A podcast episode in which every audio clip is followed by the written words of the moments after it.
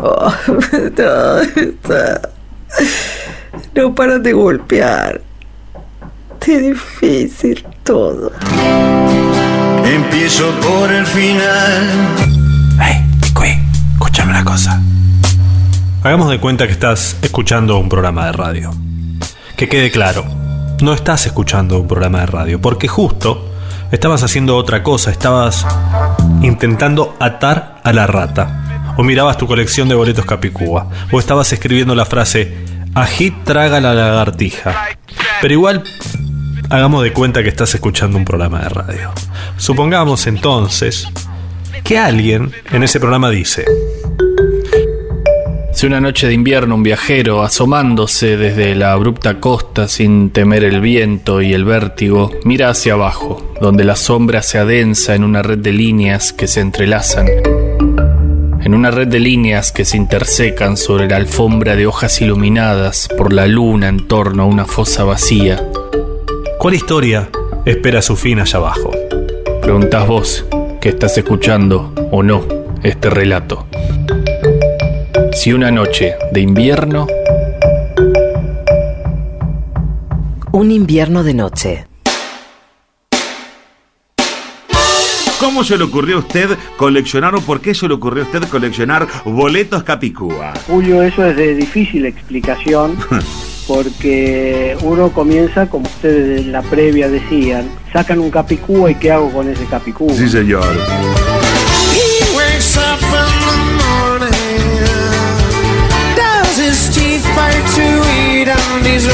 He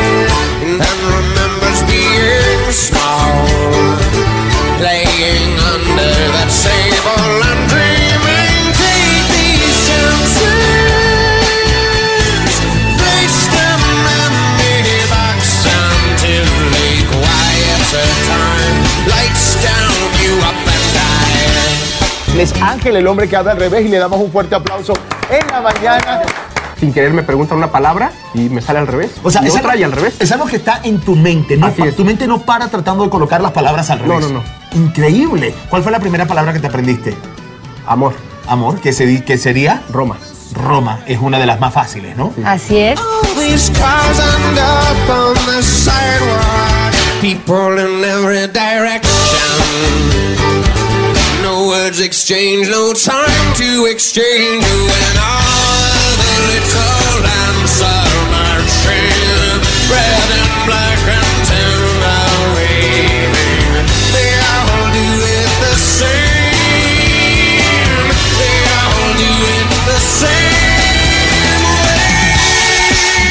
ejemplo, la frase Saludos despierta América desde México. Lo van a ver ustedes en pantalla. ¿Cómo se escribe? ¿Cómo sería entonces? Sodula Satreitse da Kirema es de dos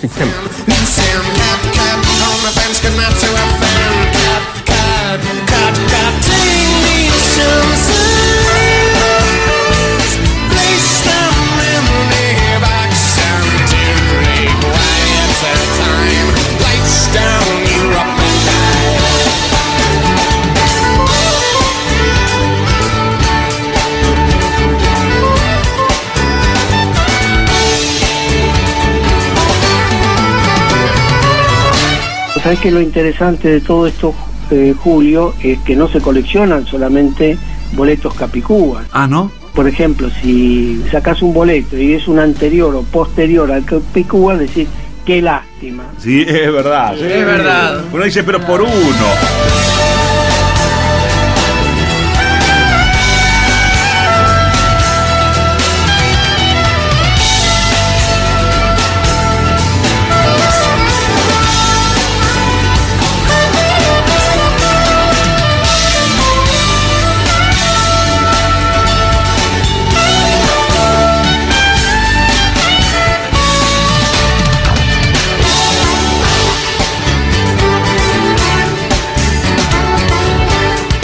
www.capicuas, capicuas, ¿verdad? Plural, punto com.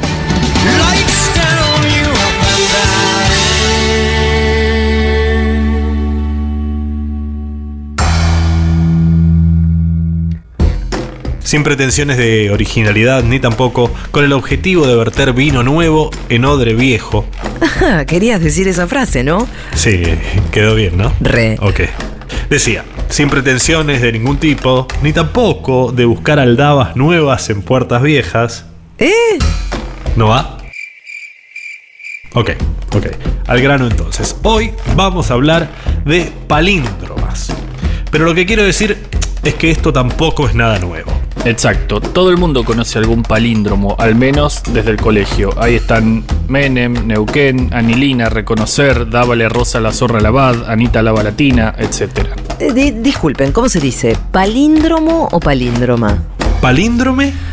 Si me permiten, según el Oxford English Dictionary, el tecnicismo palindrome, palindrom, fue inventado en inglés por Ben Johnson en 1629 y viene del griego, donde palín quiere decir de nuevo y dromo, pista de carrera. Sin embargo, en el griego moderno, el palíndromo no se llama así, sino que le dicen carquinos, que es el nombre del cangrejo. Muchas gracias, maestro. Por nada, Una maravilla, la verdad. cosas que uno sabe. Lo admiro. Y yo a usted, señor. ¿Tiene algo que hacer más tarde? Bueno, ¿listo? Sí, sí, adelante. Nuestro idioma parece ser particularmente propicio para los juegos de las palabras. Hay los que suponen que entre más juegos de palabras intercalen en una conversación, principalmente si esta es seria, los tendrán por más ingeniosos y no desperdician oportunidad de mostrar sus dotes en este terreno. Gracias, muchas gracias. Por ejemplo, Shakespeare aterra con sus juegos de palabras a los traductores, que bien merecido lo tienen por traidores. Estos tipos no tienen más remedio que recurrir a las notas a pie de página para explicar que tal cosa significa también otra y que ahí entonces estaba el chiste. Proust, por otro lado, dosifica los juegos de palabra de manera majestuosa. En las traducciones de sus libros las notas al pie casi desaparecen.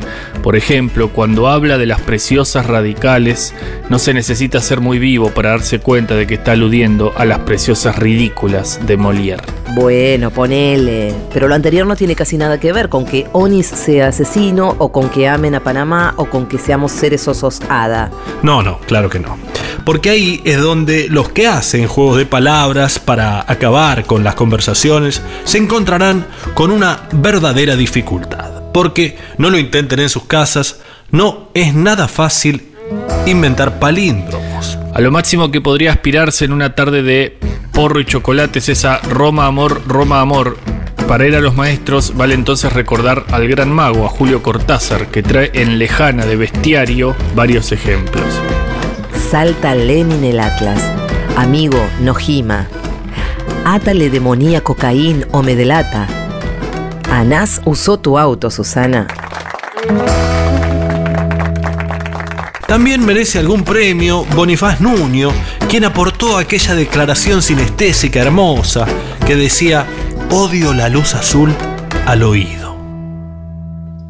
También entre los especialistas existen lo que llaman una palíndroma de palíndromas, Somos seres sosos, hada. Sosos seres somos.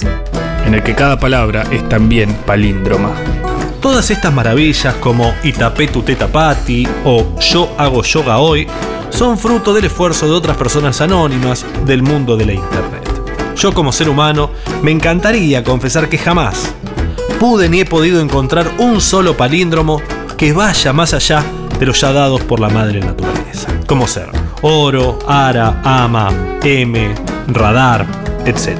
Excepto uno que me costó horas de esfuerzo, pero es tan escatológico para vergüenza mía que me apresuro a decirlo.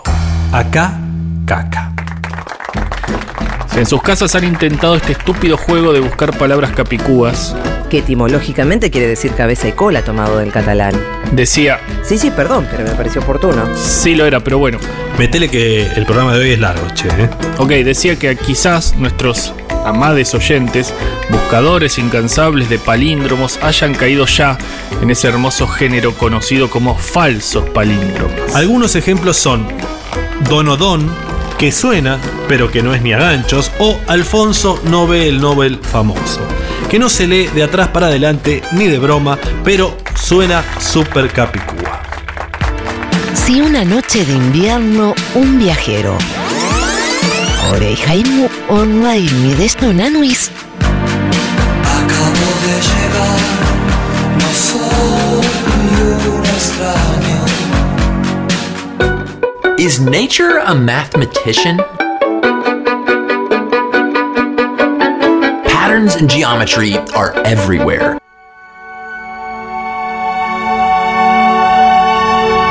¿Qué forma tiene la vida? El mundo es un lugar extraño lleno de belleza que abruma. ¿Por qué existe la vida y qué significa que exista? Hacerse este tipo de preguntas conduce sin duda a un tipo de locura que es poco recomendable. La vida en la Tierra se basa en su mayor parte en la armonía. Esa armonía en muchos casos está creada por la simetría. De hecho, la simetría es un componente fundamental de los seres vivos y se manifiesta de maneras muy diversas. Si miramos con atención a las plantas o los animales, vamos a advertir que existen tres tipos de simetrías en la naturaleza. Simetrías radiales, simetrías esféricas y simetrías bilaterales. Cuidado, cuidado. Lo que usted va a escuchar a continuación involucra conceptos de la biología que jamás fueron expuestos en un programa de radio. Los organismos con simetría radial se parecen a una tarta. No tienen lados distinguibles por un eje que separa izquierda y derecha, pero sí suelen tener una parte superior y una parte inferior. Son organismos que pueden ser divididos en cuatro partes iguales, por ejemplo, las medusas. Nadie sabe exactamente a qué esperan. Pueden permanecer latentes años, pero este verano millones de pólipos han brotado todos a la vez. Con forma de segmentos y parte superior móvil.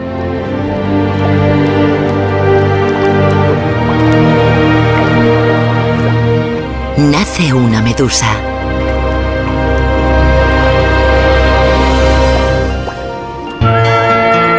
En las plantas también son muy frecuentes las simetrías radiales perceptibles, por ejemplo, en muchas flores y varios frutos. Un caso es lo que se llama simetría pentagonal. Si cortamos una manzana en dos partes iguales de manera horizontal nos vamos a encontrar con este tipo de simetría. Está casi cortada ¿eh? la manzana. Falta el último toquecito. Está. Adelante, viejo. ¿Qué tal? ¿Te gustó? Siempre. Siempre se tiene fe. Vamos. Esta parte pesa. No toques, no toques el mostrador. No, no, quédate acá, pero sin tocar el mostrador porque alteras el, el peso. 122, 2. Y esta otra,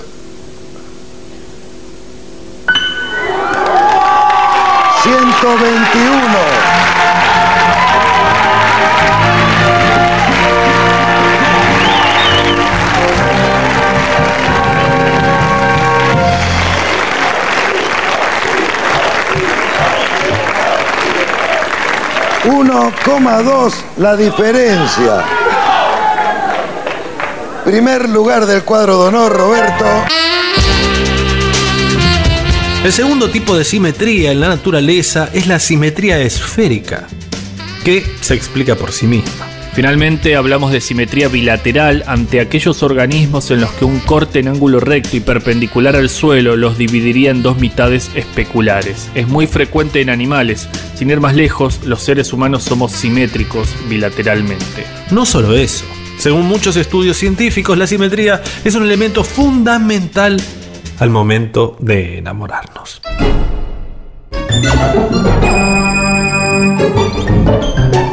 Es decir, que tienden a gustarnos más las personas que se nos hacen ante la vista más simétricas. Muchos insectos presentan una simetría bilateral clarísima y es probable que la imagen más sencilla de recordar sea la de las bellas mariposas.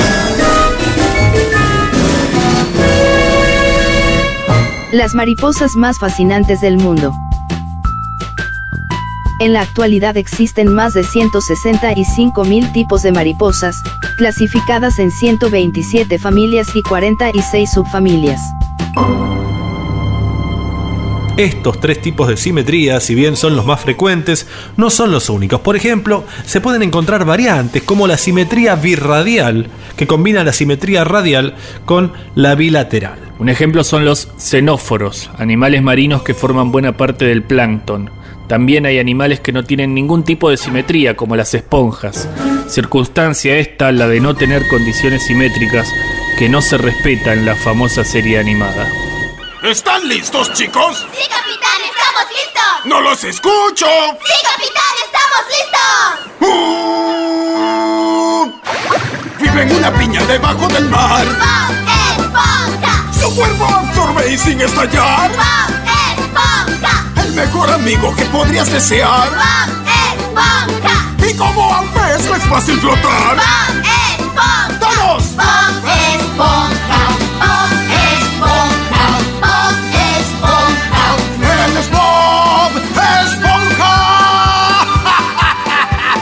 Esponja.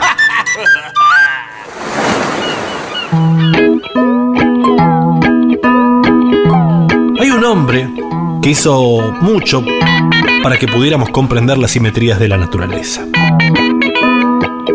Y toda esta introducción fue para contar su historia. Se llama Darcy Wentworth Thompson.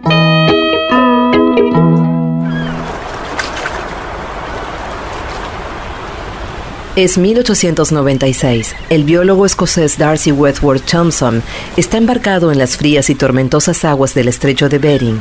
La expedición, apoyada por el gobierno británico, busca recolectar materiales para sus investigaciones. Pero, ¿qué investiga el profesor Thompson? Todo. Busca investigar todo. Darcy dio clases durante 64 años en la misma universidad, récord que todavía conserva. De los cientos de alumnos que tuvo en todo ese tiempo, la gran mayoría lo recuerda sobre todo como un recolector de todo lo que sobra. Y como un hombre encantador que paseaba por las calles internas del campus universitario usando zapatillas deportivas y con un loro apoyado en el hombro. Darcy creía que en la enseñanza de la biología los principios generales lo son todo y los detalles menores, nada. Fundó un museo en el mismo predio y empezó a llenarlo de muestras representativas de cada uno de los principales grupos de organismos que quería estudiar. Ese museo se convirtió en el orgullo de la institución. Con el tiempo, Darcy construiría un museo con tal riqueza de materiales que pocas universidades de Gran Bretaña podrían rivalizar con él. En 1903, Darcy hizo el siguiente recuento. El museo contiene especímenes recolectados por mí y por mis alumnos en muchas partes del mundo. También material traído desde los mares del Ártico y de la Antártida. Y finalmente colecciones misceláneas parcialmente adquiridas por compra o en su mayoría mediante donaciones e intercambios. Mientras tanto, Thompson escribía el que sería un libro aclamado internacionalmente sobre el crecimiento y la forma. En él el profesor dejaría nota de su mayor descubrimiento. La biología no puede pensarse sin la matemática y la naturaleza está llena de patrones que se repiten. La gracia así estaría en reconocer cuando una forma es resultante de una permutación o deformación de otra. Darcy Thompson usa entonces el método de las coordenadas. Para decirlo de otro modo, el método propuesto por el profesor se asemeja al del cartógrafo con sus mapas. Sobre el dibujo plano de un organismo o de una de sus partes se sobrepone una rejilla formada de cuadrados o rectángulos. A partir del dibujo de ese organismo, si deformamos la rejilla, por ejemplo, doblándola levemente, se puede obtener el dibujo de un organismo de otra especie taxonómicamente cercana a la del organismo sin deformar. Darcy Wentworth Thompson quiso entender las leyes de las formas que vemos en el mundo, desde una colmena hasta el ala de una libélula. En su hermoso libro, sobre crecimiento y forma, dejó un legado indispensable para la ciencia. Interrogantes. Y hasta ahí los alcances de este espacio acerca de Darcy Wentworth Thompson, cuya historia la muestra una vez más y de manera simétrica subido a un barco en el estrecho de Bering.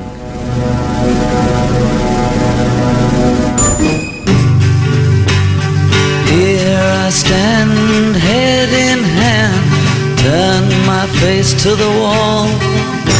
Cuando tú evocabas o recordabas tu infancia, cuando alguien, creo que fue un profesor, Sí, fue un profesor, sí. te contó algo sobre las matemáticas y te dijo, tú lo que necesitas es saber de qué tratan en realidad las matemáticas, ¿no? Gracias a él descubriste un libro con algunos números que luego resultó que eran los de la sucesión de Fibonacci, ¿verdad? Exacto, sí. Escribe Borges, a la realidad le gustan las simetrías y los leves anacronismos, y me conquistó.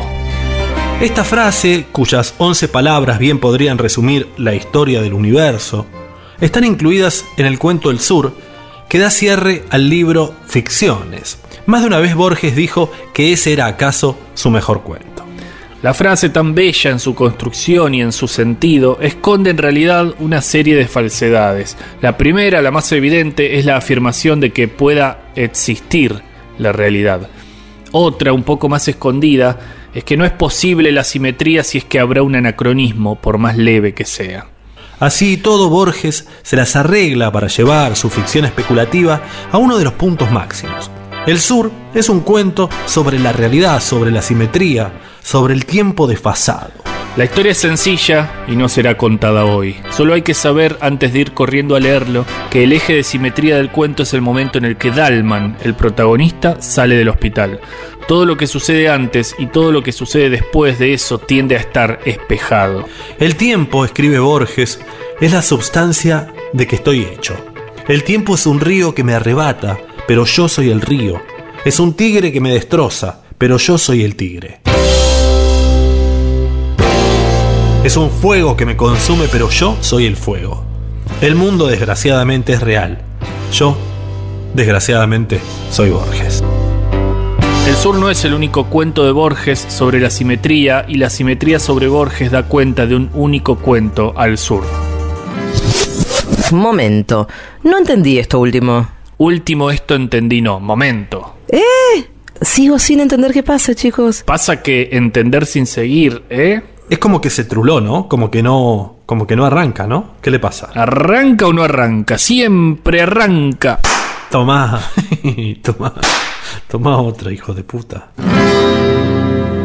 No es el único de Borges en el que aparece la simetría. Ahí se acomodó, ¿eh? Ahí está perfecto. En el texto La trama, incluido en el libro El Hacedor, Borges escribe, al destino le agradan las repeticiones, las variantes, las simetrías. El destino entonces debe tener cara de Stanley Kubrick, a quien también agradaban las repeticiones y las simetrías. Lo explica muy bien el actor Juan Diego Boto en esta entrevista que entrevista esta en voto Diego Juan. Hay algo muy bonito en la simetría. La simetría es algo muy propio de Kubrick. Eh, era un director que, bueno, que le gustaban mucho los encuadres eh, perfectos, los encuadres simétricos, los encuadres con, paralelismos a ambos lados. Es famosísimo el pasillo del de, del resplandor, ¿verdad? Y este, este encuadre tan perfectamente sim, simétrico que tenemos, los dos pasillos de soldados por los dos lados, eh, lo, lo, pulcro de del encuadre, que se da sobre todo en toda esta primera parte en contraste con la segunda parte cuando llegan a la guerra. ¿no?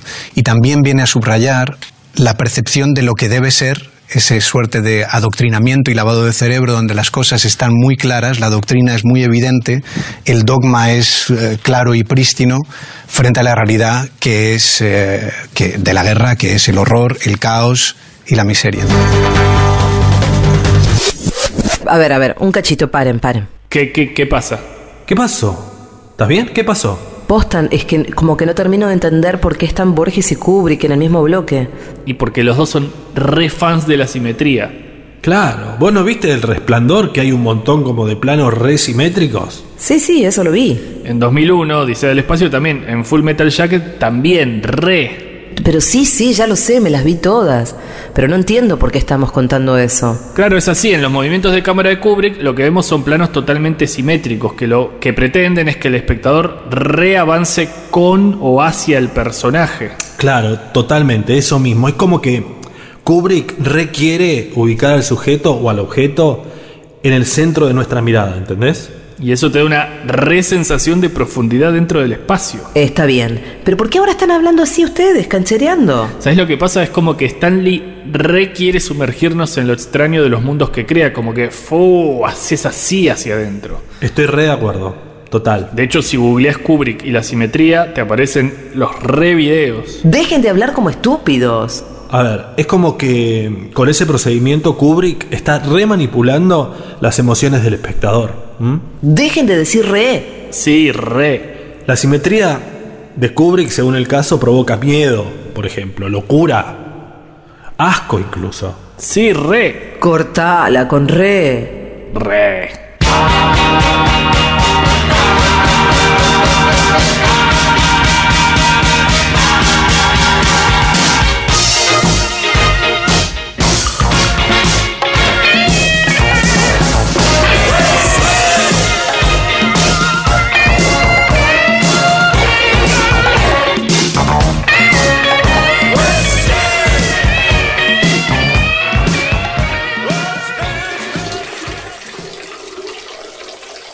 Disculpen, eh, pis urgente, pensé que eran náuseas porque estaba un poco mareado con todo esto, pero la vejiga así, ¿podés creer?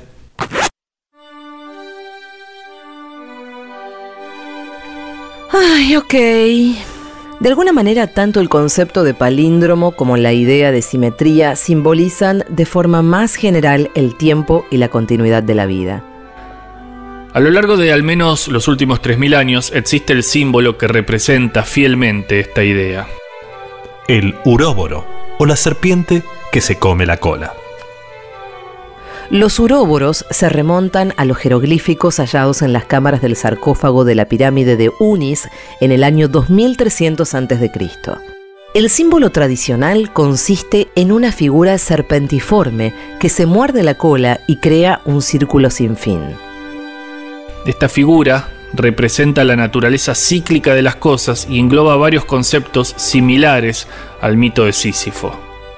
Sísifo, en la mitología griega, era un vivo bárbaro que logró estafar por un rato a los dioses, pero Zeus tampoco come vidrio y cuando se avivó de la jodita lo dejó ciego y lo condenó a empujar para siempre una piedra hasta la cima de una montaña solo para que ésta luego volviese rodando hasta el valle. Una crueldad. Sí, una putada lo de la piedra, pero además lo deja ciego. ¿Para qué me decís? De jodido que es nomás. Con los dioses no se jode, amigos, ¿eh? El uróboro no hace más que representar ese mito del eterno retorno. En esta concepción la historia no sería lineal, sino cíclica. Una vez cumplido un ciclo de hechos, estos vuelven a ocurrir con otras circunstancias, al igual de lo que sucede con el pobre Sísifo y su piedra.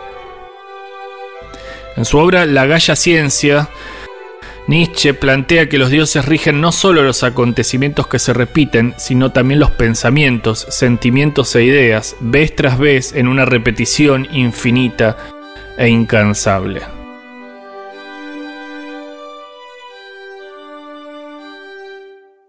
¿Podemos parar un toque? Esto se está poniendo un toque circular. Y a mí las realidades circulares me dan ganas de vomitar. De hecho, dejé de estudiar filosofía cuando llegamos al eterno retorno. Sí, tenía la impresión de que el profesor hablaba de mí todo el tiempo. Buah.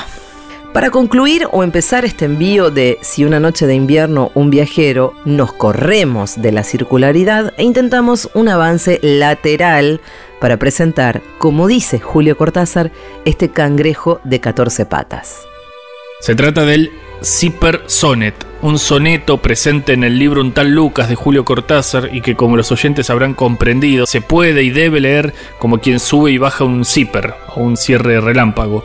Lo que ya está bien, pero que además la lectura de abajo arriba no da precisamente lo mismo que la de arriba abajo, resultado más bien obvio como intención, pero difícil como escritura.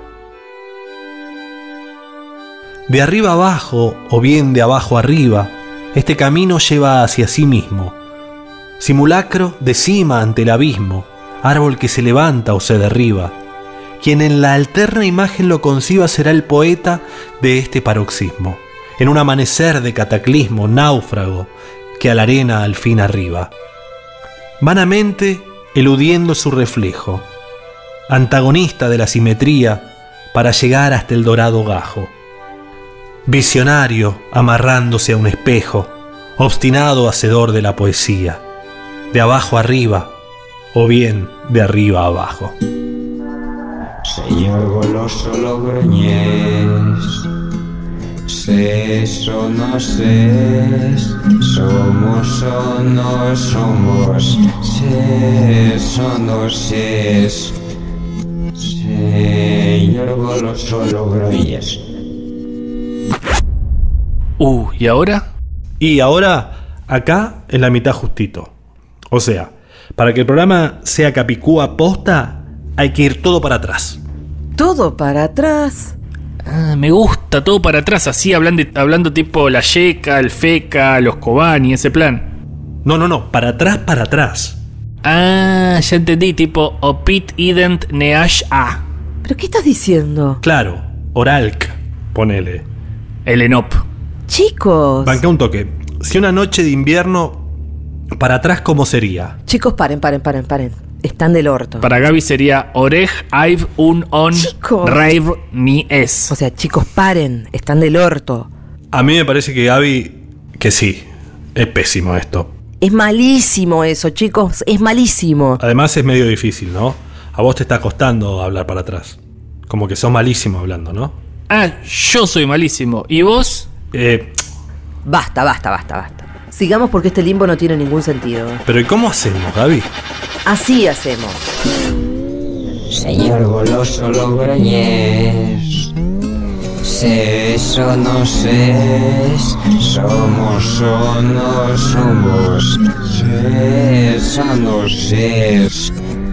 Señor goloso Logroñés.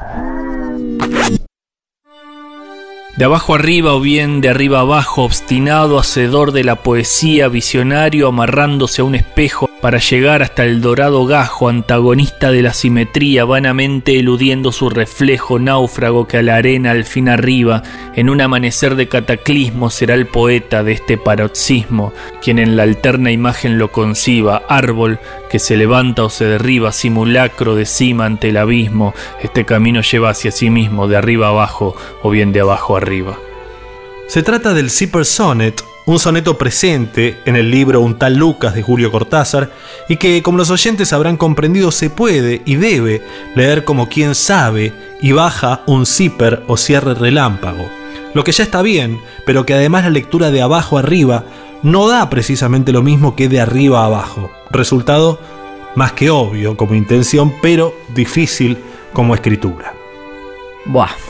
Para concluir o empezar este envío de Si una noche de invierno un viajero, nos corremos de la circularidad e intentamos un avance lateral para presentar, como dice Julio Cortázar, este cangrejo de 14 patas. ¿Podemos parar un toque? Esto se está poniendo como un toque circular y a mí las realidades circulares me dan ganas de vomitar. De hecho, dejé de estudiar filosofía cuando llegamos al eterno retorno. Tenía la impresión de que el profesor hablaba de mí todo el tiempo. En su obra La Galla Ciencia, Nietzsche plantea que los dioses rigen no solo los acontecimientos que se repiten, sino también los pensamientos, sentimientos e ideas, vez tras vez, en una repetición infinita e incansable. Con los dioses no se jode, amigos, ¿eh? El uróboro no hace más que representar ese mito del eterno retorno. En esta concepción la historia no sería lineal, sino cíclica. Una vez cumplido un ciclo de hechos, estos vuelven a ocurrir con otras circunstancias, al igual de lo que sucede con el pobre Sísifo y su piedra. Sí, qué putada lo de la piedra, pero además lo deja ciego. ¿Para qué? ¿Me decís de jodido nomás? Una crueldad. Sísifo en la mitología griega era un vivo bárbaro que logró estafar por un rato a los dioses, pero Zeus tampoco come vidrio y cuando se avivó de la jodita lo dejó ciego y lo condenó a empujar para siempre una piedra hasta la cima de una montaña solo para que ésta luego volviese rodando hasta el valle. Esta figura representa la naturaleza cíclica de las cosas y engloba varios conceptos similares al mito de Sísifo. Los uróboros se remontan a los jeroglíficos hallados en las cámaras del sarcófago de la pirámide de Unis en el año 2300 a.C. El símbolo tradicional consiste en una figura serpentiforme que se muerde la cola y crea un círculo sin fin. El uróboro, o la serpiente que se come la cola. A lo largo de al menos los últimos 3.000 años, existe el símbolo que representa fielmente esta idea. Ay, ok. De alguna manera, tanto el concepto de palíndromo como la idea de simetría simbolizan de forma más general el tiempo y la continuidad de la vida. Che, disculpen, pis, urgente. Pensé que eran náuseas porque estaba un poco mareado con todo esto, pero la vejiga así, ¿podés creer?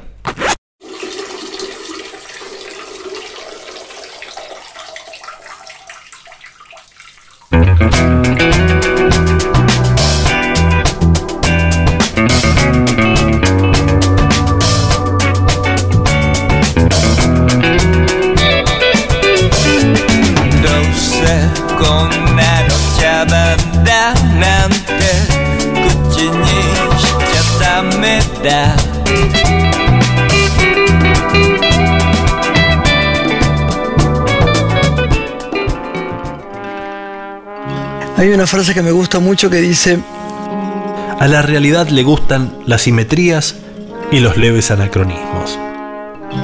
Eso escribió Graciela Borges y me conquistó. pero siempre uno tiene una expectativa tan rara sobre el otro, ¿no? Esta frase, cuyas 11 palabras bien podrían resumir la historia del universo, están incluidas en el cuento El Sur, que da cierre al libro Ficciones. Más de una vez, Borges dijo que ese era acaso su mejor cuento. Sí, a veces me gusta más, a veces me gusta menos. La frase, tan bella en su construcción y en su sentido, esconde una serie de falsedades. Es la primera, la más evidente, es la afirmación de que pueda existir la realidad. Otra, un poco más escondida, es que no es posible la simetría si es que habrá un anacronismo, por más leve que sea. Mm. Perdón porque me ahogo, pero es verdad, es verdad. Cuesta un montonazo este, aceptarlo, ¿no? A veces Así todo Borges se las arregla para llevar su ficción especulativa a uno de sus puntos máximos. El Sur es un cuento sobre la realidad, sobre la simetría, sobre el tiempo desfasado. La historia es sencilla y no será contada hoy. Solo hay que saber, antes de ir corriendo a leerlo, que el eje de simetría del cuento es el momento en el que Talman, el protagonista, sale del hospital. Todo lo que sucede antes y todo lo que sucede después de eso tiende a estar espejado. la misma casa, sus amigos, el mate, los abrazos, la misma sobriedad de vida. El tiempo, escribe Borges, es la substancia de que estoy hecho. El tiempo es un río que me arrebata, pero yo soy el río. Es un tigre que me destroza, pero yo soy el tigre. Es un fuego que me consume, pero yo soy el fuego. El mundo desgraciadamente es real. Yo, desgraciadamente, soy Borges. Fea la palabra yo, pero es verdad. Para mí es una problemática. El Sur no es el único cuento de Graciela sobre la simetría y la simetría sobre Graciela da cuenta del único cuento al sur. Momento, no entendí esto último. Esto último entendí no momento. ¿Eh? Sigo sin entender qué pasa, chicos. Pasa que entender sin seguir, ¿eh? Es como que se. como que se truló, ¿no? Como que no. como que no arranca. ¿Y arranca o no arranca? Siempre arranca. Eh. Uh, oh. No es el único de Graciela en el que aparece la simetría. Ah, ahí se acomodó, ahí está. En el texto La trama, incluido en el libro El Hacedor, Graciela Borges escribe, al destino le agradan las repeticiones, las variantes, las simetrías. El destino entonces debe tener cara de Stanley Kubrick, a quien también agradaban las repeticiones y las simetrías. Lo explica muy bien el actor Martín Bossi en esta entrevista que entrevista esta en Martín Bossi. ¿Vos te comiste a Graciela Yo, este, decir comer, comer, me parece es una locura, Veroniquita, que te respeto tanto. Con tu hijita, Disculpame, ¿cómo se soy una, soy una atrevida. No, eh, con Graciela tengo un- una relación mucho más profunda que comerme a Claro. Graciela. Y tenemos un amor eh, espiritual, de familia, donde ella por momentos es mi hermana, por momentos es mi mamá, por momentos es mi hija. A ver, a ver, un cachito, paren, paren. ¿Qué, qué, qué pasó? ¿Qué pasa? Postan, es que como que no termino de entender por qué están Borges y Kubrick en el mismo bloque. Ah, y es porque los dos son re fan de la simetría. ¿No viste en El Resplandor que hay un montón de planos resimétricos? Sí, sí, eso lo vi. En 2001 Odisea del Espacio también. En Full Metal Jacket también, re. Re. Pero sí, sí, ya lo sé, me las vi todas. Pero no entiendo por qué estamos contando eso. Claro, es así. En los movimientos de cámara de Kubrick lo que vemos son planos totalmente simétricos, que lo que pretenden es que el espectador reavance con o hacia el personaje. Eso mismo, école. Es como que Kubrick requiere ubicar al sujeto o al objeto en el centro de nuestra mirada. Y eso te da una resensación como de profundidad dentro del espacio. Está bien. Pero ¿por qué ahora están hablando así ustedes, canchereando? ¿Sabes qué pasa? Es como que Stanley requiere sumergirnos en lo extraño de los mundos que crea. ¿No? Como que... Haces hacia adentro un poco. Estoy re de acuerdo. De hecho, si googleas Kubrick y la simetría te aparecen unos re videos. Dejen de hablar como estúpidos. Es como que con ese procedimiento Kubrick está remanipulando las emociones del espectador. Dejen de decir re. Sí, re, total. La simetría de Kubrick, según el caso, provoca miedo, locura, incluso asco. Sí, re. Cortala con re. Eso ha sido de verdad Re. un regalo Re. fantástico.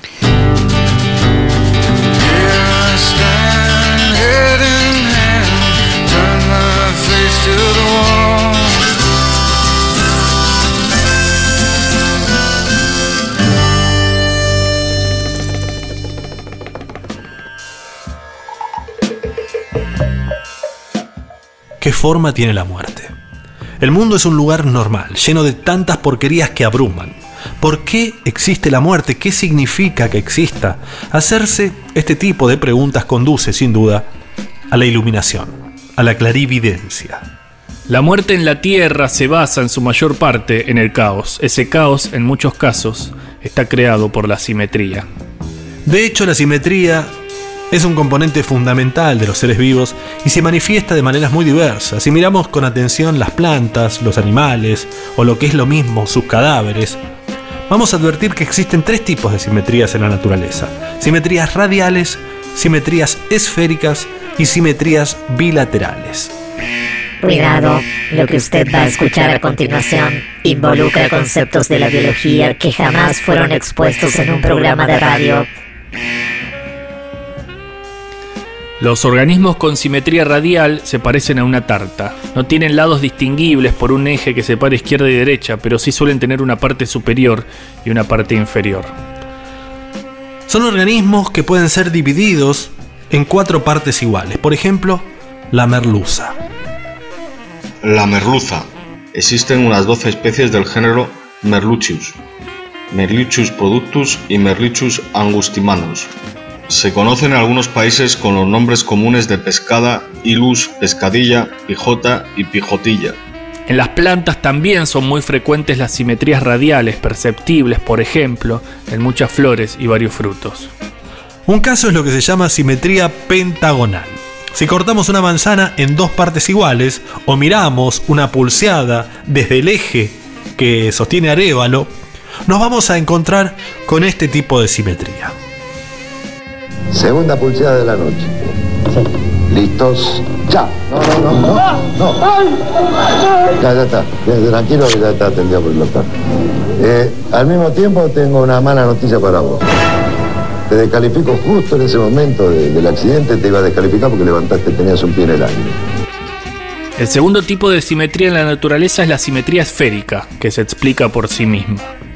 Finalmente hablamos de simetría bilateral ante aquellos organismos en los que un corte en ángulo recto y perpendicular al suelo los dividiría en dos mitades especulares. Es muy frecuente en animales, sin ir más lejos, los seres humanos somos simétricos bilateralmente. No solo eso, según muchos estudios científicos, la simetría es un elemento fundamental al momento de enamorarnos, es decir, que tienden a gustarnos más las personas que se nos hacen ante la vista más simétricas. Muchos insectos presentan una simetría bilateral clarísima y es probable que la imagen más sencilla y es probable que la imagen más sencilla de recordar sea la de las bellas mucosas. Aquí se encuentran los orificios nasales o narinas, la columela, el cartílago del tabique nasal, el vestíbulo nasal y el área olfatoria. Aquí se encuentra la nasofaringe con el rodete tubárico y el infundíbulo. Por último, el cartílago de la tuba auditiva o faringotimpánica. Estos tres tipos de simetría, si bien son los más frecuentes, no son los únicos. Por ejemplo, se pueden encontrar variantes, como la simetría birradial, que combina la simetría radial con la bilateral. Un ejemplo son los, ¿cómo se dice esto? Xenóforos. Animales marinos que forman buena parte del plancton. También hay animales que no tienen ningún tipo de simetría, como mi tío, por ejemplo, circunstancia esta, la de no tener condiciones simétricas, que no se respeta en la famosa canción infantil. Yo tengo un tío que se llama Mario, muy divertido y es veterinario. Hay un hombre que hizo mucho para que pudiéramos comprender las simetrías en la naturaleza. Y toda esta introducción fue para contar su historia. Se llamó Darcy Wentworth Thompson.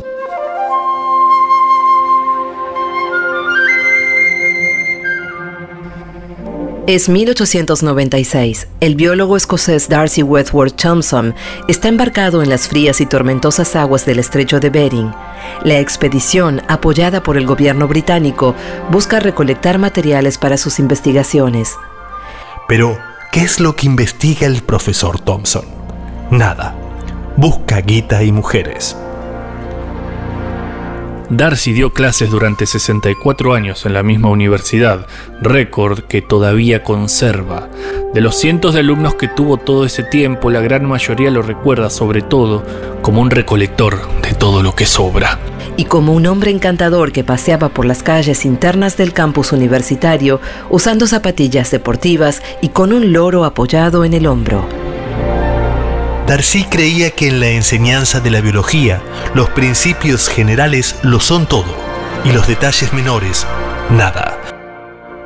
Fundó un museo en el mismo predio y empezó a llenarlo de muestras representativas de cada uno de los principales grupos de organismos que quería estudiar. De la guita todavía no había noticias. Ese museo se convirtió en el orgullo de la institución. Con el tiempo, Darcy construiría un museo con tal riqueza de materiales que pocas universidades de Gran Bretaña podrían rivalizar con él. En 1903, Darcy hizo el siguiente recuento. El museo contiene especímenes recolectados por mí y por mis alumnos en muchas partes del mundo. También material traído desde los mares del Ártico y de la Antártida. Y finalmente colecciones misceláneas parcialmente adquiridas por compra o en su mayoría mediante donaciones e intercambios. Mientras tanto, Thompson escribía el que sería un libro aclamado internacionalmente sobre el crecimiento y la forma. En él, el profesor dejaría nota de su mayor descubrimiento. La biología no puede pensarse sin la matemática y que la naturaleza está llena de patrones que se repiten. Muchos patrones y mucha matemática, pero la guita no aparecía. Esta idea, que sería seguida por científicos como Alan Turing, habla de la necesidad de comparar formas relacionadas y esto sería más importante que la definición precisa de cada una. La gracia, sí, estaría en reconocer cuándo una forma es resultante de una permutación o de formación de otra.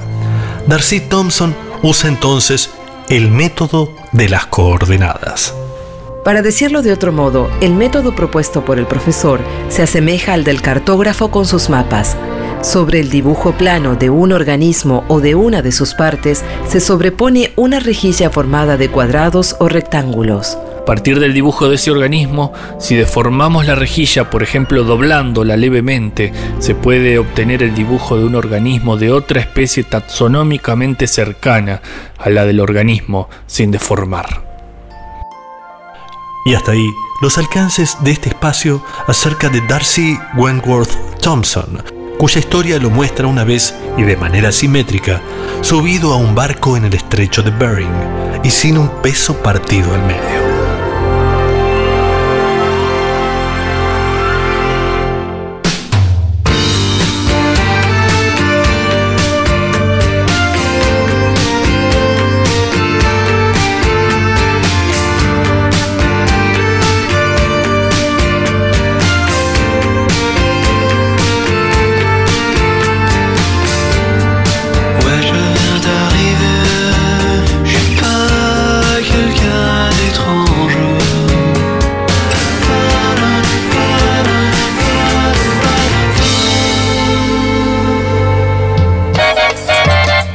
Sin pretensiones de originalidad ni tampoco con el objetivo de verter vino nuevo en odre viejo. Querías decir esa frase, ¿no? Sí, ¿quedó bien o qué? Re. Gracias. Bueno, decía, sin pretensiones de ningún tipo ni tampoco de buscar aldabas nuevas en puertas viejas. ¿Eh? ¿No va? Ok. Al grano entonces. Hoy vamos a hablar de palíndromas. Pero lo que quiero decir es que esto no es nada nuevo. Todo el mundo conoce algún palíndromo, al menos desde el colegio. Ahí están Menem, Neuquén, Anilina, Reconocer, Dávale a Rosa la Zorra el Abad, Anita Lava Latina, etc. Abrimos Alto Comahue Shopping en Neuquén y la mejor forma de mostrártelo es con frases como Neuquén. Capicúa. ¡Apa! ¡Wow! Luz azul. La madera red da. Mal. ¡Ánimo, Romina! A Mercedes, ese de crema. Es raro, man, enamorarse. Mm. Sayonara, paranoias. Eso lo dirá mi marido, lo sé. Voy. Alto Comahue. Eh, di- disculpen, ¿cómo se dice? ¿Palíndromo o palíndroma? Palindrome. Palindrome. Si me permiten, según el Oxford English Dictionary, el tecnicismo palindrome fue inventado por el inglés Ben Jonson en 1629 y viene del griego donde palín quiere decir de nuevo y dromo pista de carreras. Sin embargo, en el griego moderno el palíndromo no se llama así sino que le dicen carquinos, que es el nombre del cangrejo. Aburridísimo, pero gracias. Por nada. Una verga, la verdad. Cosas que uno sabe. Encima no nombraste a Filloy, que es el que le puso Carcino a su libro sobre los palíndromos. En realidad, en un punto lo admiro a usted. Y yo a usted, yo a usted. Bueno, ¿listo? Sí, sí, adelante. Nuestro idioma parece ser particularmente propicio para los juegos de las palabras. Hay los que suponen que entre más juegos de palabras intercalen en una conversación, principalmente si esta es seria, los tendrán por más ingeniosos y no desperdician oportunidad de mostrar sus dotes en este terreno. Gracias. Por ejemplo, Shakespeare aterra con sus juegos de palabras a los traductores, que bien merecido lo tienen por traidores. Esos tipos no tienen más remedio que recurrir a las notas al pie de página para explicar que tal cosa significa también otra y que ahí entonces estaba el chiste. Proust, por otro lado, dosifica los juegos de palabras de manera majestuosa. En las traducciones de sus libros, las notas al pie casi desaparecen. Por ejemplo, cuando habla de las preciosas radicales, no se necesita ser muy vivo para darse cuenta de que está aludiendo a las preciosas ridículas de Molière. Bueno, ponele. Pero lo anterior no tiene casi nada que ver con que Onis sea asesino, o con que amen a Panamá, o con que seamos seres osos hada. No, claro, porque Es aquí donde los que hacen juegos de palabras para acabar con las conversaciones se encontrarán con una verdadera dificultad, porque no lo intenten en sus casas, no es nada fácil inventar palíndromos. A lo máximo que podría aspirarse en una tarde de porro y chocolates es a Roma Amor, un Roma Amor. Yeah, so if you guys can't tell, palindromes are words that are spelled the same forwards as they are backwards, and this class is going to teach you guys how to use them and when to use them. So, you guys are not paying attention, so we're gonna do this in the best way I know possible to get your attention. Damn it, I'm mad. Do not bob tonight. No evil, never ride or even live on. Doggone, borrow or rob, bombard a drab mob. Do good deeds, live on. No, huh? Evil deeds do. Oh God, wow. Pull up if I pull up, tell Uber, rush us a bullet. Never a foot too far, even Tulsa nightlife built in a slut. Stephen, a left and Norley lion, at feline. Bet, see now, feline. Step pals never even slap. Pet stress, no tip, spit on dessert. Stack, stack, cat. Solo gigolo, star comedy. Para ir a los maestros, vale entonces recordar al gran mago, a Julio Cortázar, que trae en Lejana de bestiario varios ejemplos. Salta Lenin el Atlas. Amigo, no gima. Átale demoníaco Caín o me delata. Anás usó tu auto, Susana. También merece algún premio Bonifaz Nuño, quien aportó aquella declaración sinestésica hermosa que decía odio la luz azul al oído. También entre los especialistas existe lo que llaman una palíndroma de palíndromas. Somos seres sosos, hada. Sosos seres somos. En el que cada palabra es también palíndroma. Todas estas maravillas como Itapé tu teta pati o Yo hago yoga hoy son frutos del esfuerzo de otras personas anónimas del mundo de la internet. Yo como ser humano me encantaría confesar que jamás, jamás pude ni he podido encontrar un puto palíndromo que vaya más allá de los ya dados por la madre naturaleza, como ser oro, ara, ama, m, radar, etc. Excepto uno que me costó horas de esfuerzo pero es tan escatológico para vergüenza mía que me apresuro a decirlo. Acá, caca. Si en sus casas han intentado este estúpido juego de buscar palabras capicúas, Metele que estamos hace como dos horas con este programa, maestro. ok, decía que quizás nuestros amables oyentes, buscadores incansables de palíndromos, hayan caído ya en ese hermoso género conocido como falsas palíndromas. Algunos ejemplos son Donodón, que suena pero que no es ni a ganchos, o Alfonso Nobel Nobel famoso, que no se lee de atrás para adelante ni por puta, pero suena super mega archi hiper recontra capicúa. Che, como que ya dijimos esto. Resulta sabio el nuevo lenguaje que aprendí. Te leo al revés, invierto sida.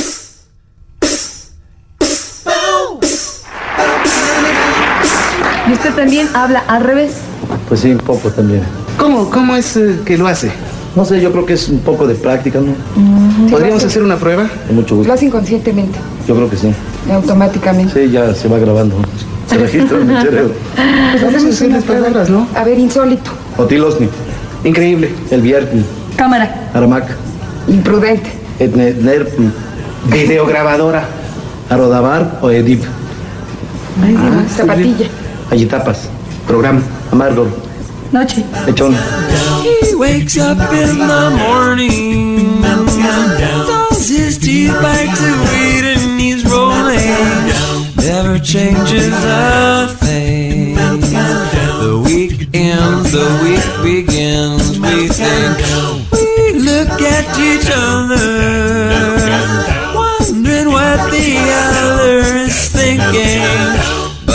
never say a thing.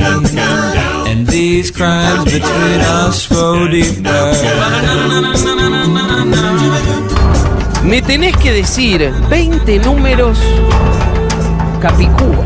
20 números Capicúa. 20 y no caes y te llevas el viaje para dos personas. ¡Ya!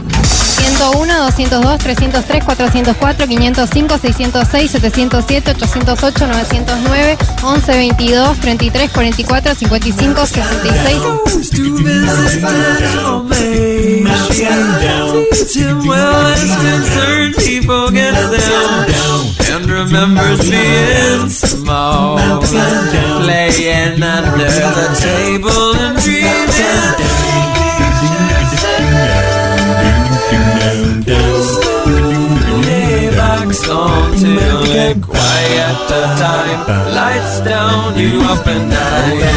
70, 88, 99, 1001, 2002, 3003, 4004, 5005, 6006, 7007. A ver, a ver, a ver.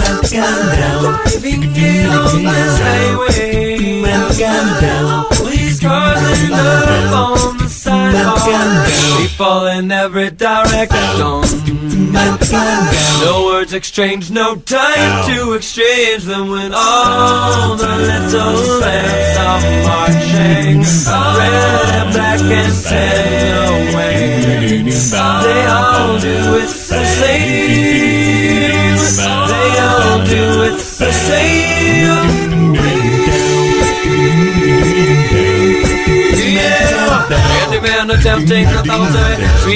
Tortures. Program a cutting the corners of a loose end, loose end, the cut, cut. On the fence, but not to up and cut, cut. Que nos despedimos de, de Don Carlos con una última canción. ¿Qué le parece? La cucaracha. A la characu, a la characu. Ona yere ranimak.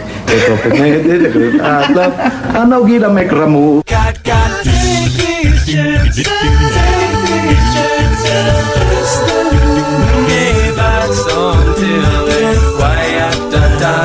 Lights down, you up and down.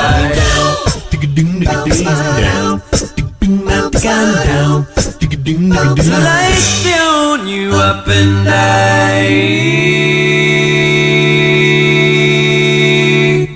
Una noche de invierno. ¿Cuál historia espera su fin allá arriba? Si una noche de invierno un viajero, asomándose desde la abrupta costa sin temer el viento y el vértigo, mira hacia abajo donde la sombra se adensa en una red de líneas que se entrelazan, en una red de líneas que se intersecan. Sobre la alfombra de hojas iluminadas por la luna en torno a una fosa vacía. Hagamos de cuenta que estás escuchando un programa de radio. Que quede claro, no estás escuchando un programa de radio.